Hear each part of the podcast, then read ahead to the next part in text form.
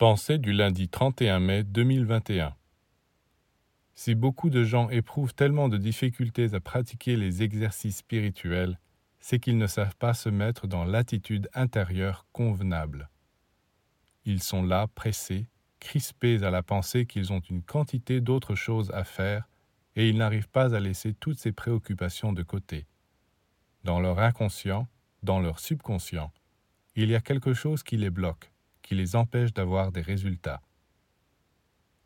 Évidemment, la vie actuelle, avec son rythme accéléré et les multiples obligations qu'elle impose, ne favorise pas les activités spirituelles, qui demandent qu'on sache se libérer des soucis quotidiens et trouver un autre rythme.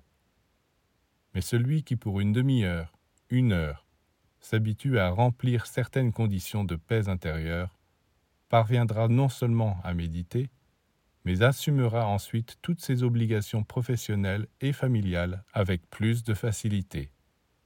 Chaque chose doit être faite à sa place et en son temps.